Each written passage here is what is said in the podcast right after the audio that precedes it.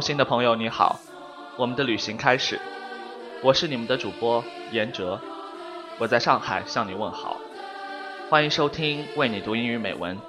你可以在微信订阅号、新浪微博、百度贴吧、苹果播客搜索“为你读英语美文”，收听节目，查看原文。如果说人生就是一段旅途，在交织着希望和失望的奔跑中展现生命的意义，那么一去不回的时间路上，总有些什么是值得我们回味和珍惜的。就让电影引路带我们重返那些单纯。真实的岁月，倾听光阴的脚步，留在记忆里的回声和影像。你可曾问过，生命的意义是什么？是空气、阳光，是新生、死亡，是战争、和平，还是苦难、幸福？今天，在这个特别的时光机器和短暂的电波对话中，我将与你一起穿越，细数那些教会我们成长。触动我们心灵的电影片段。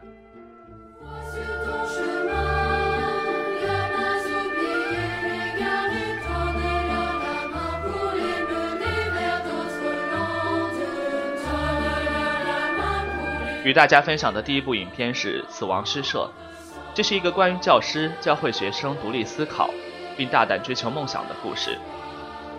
朋友们，在你的印象中？是否还记得你的某一位老师？可能因为他的一句话、一个鼓励的眼神、一个肯定的微笑，让你至今仍坚持着自己最初的梦想呢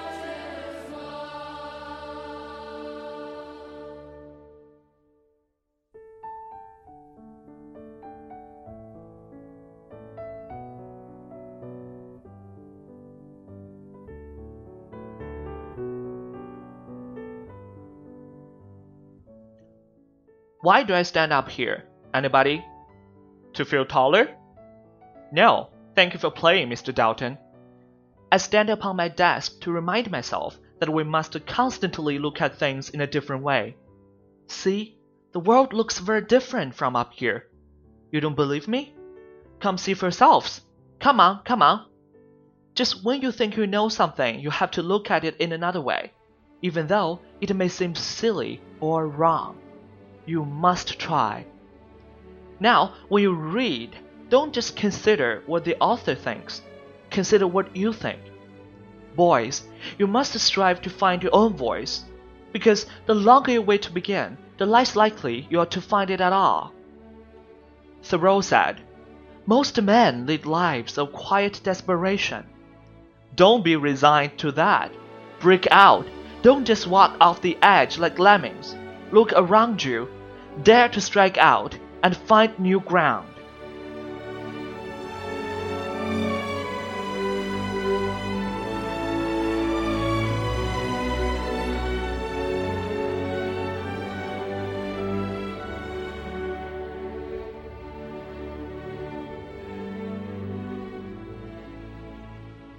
第二部影片关乎信仰，哲学意义上的生活总是令我们望而却步。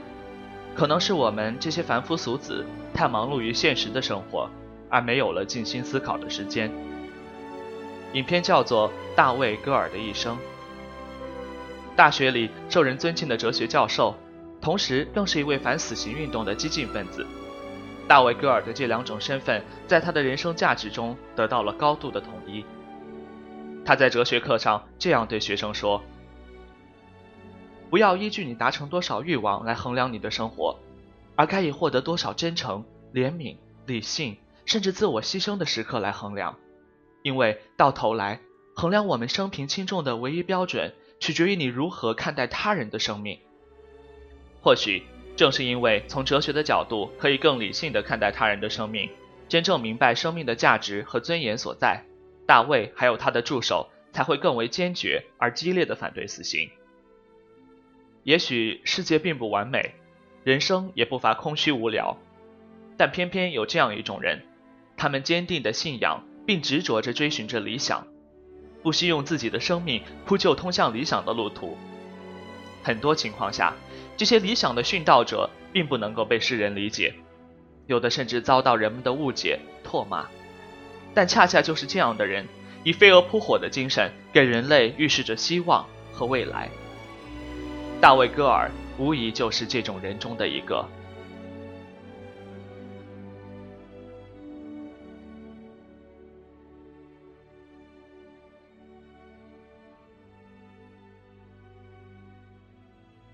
What is it that you fantasize about? World peace? I thought so. Do you fantasize about international fame? Do you fantasize about winning a Pulitzer Prize? Or a Nobel Peace Prize? An MTV Music Award?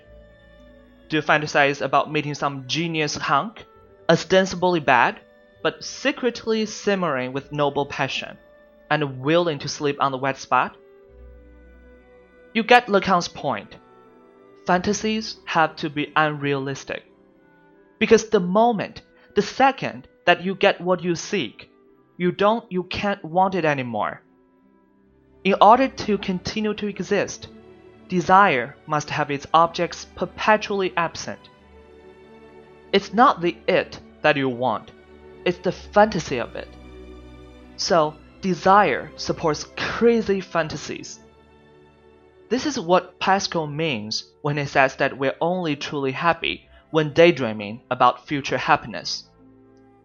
But why we say the hound is sweeter than the kill, or be careful what you wish for? Not because you'll get it, but because you are doomed not to want it once you do. So the lesson of Lacan is living by wants will never make you happy. What it means to be fully human is to strive to live by ideas and ideals, and not to measure life by what you've attained in terms of your desires, but those small moments of integrity, compassion, rationality, even self sacrifice.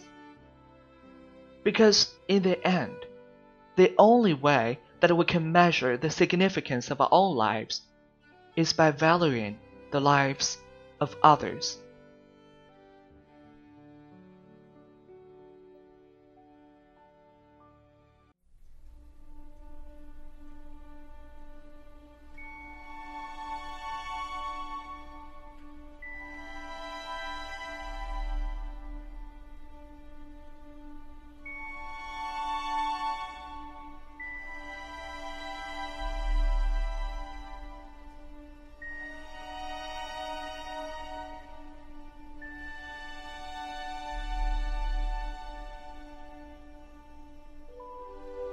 一位垂暮老妇呼唤自己的女儿，开始诉说她生命中那个奇异的男子。返老还童的故事开始于1918年。第一眼看到婴儿时期的本杰明，褶皱的皮肤，苍老的神态，心中一阵悸动。恶俗的父亲遗弃了他，善良的人们收留了他。从此，这世上有了一个越来越年轻的生命。如果生命是一首交响曲，在平淡的序曲之后，它开始了第一乐章。不能飞行的鸟是悲哀的，不能相爱的青春亦然。异样的生命就要承受异样的痛苦。眼看着自己所爱的人一个个衰老，离开了这个世界，明白了这一点时候的他，选择了主动离开，去追逐更具内容的生活，而非逆来顺受。那一年，他十七岁。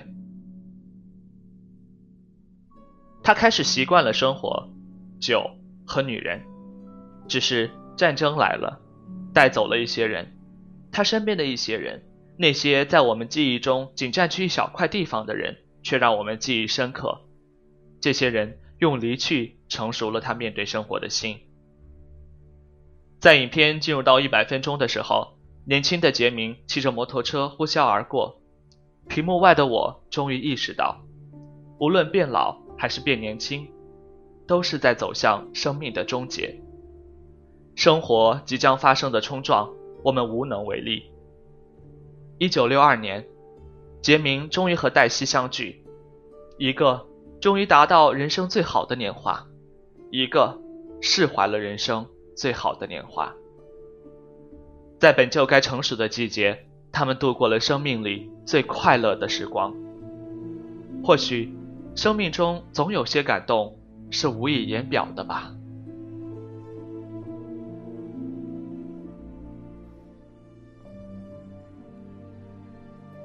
For what is worth, it's never too late, or in my case, too early, to be whoever you want to be. There is no time limit.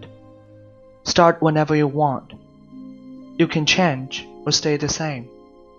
There are no rules to this thing. We can make the best or the worst of it. I hope you make the best of it. And I hope you see things that startle you. I hope you feel things you never felt before. I hope you meet people with a different point of view. I hope you live a life you're proud of.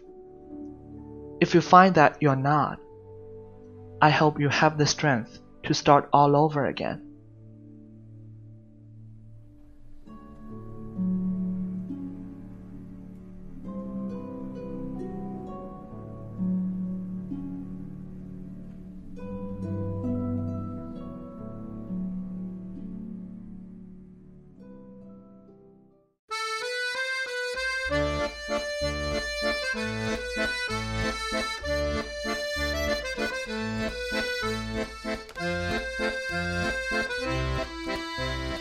同行的朋友，我们的旅途马上就要告一段落。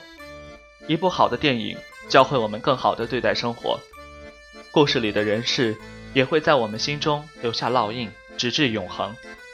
谢谢你们搭乘今天的班车，我是你们的主播严哲。下一趟旅途，再会。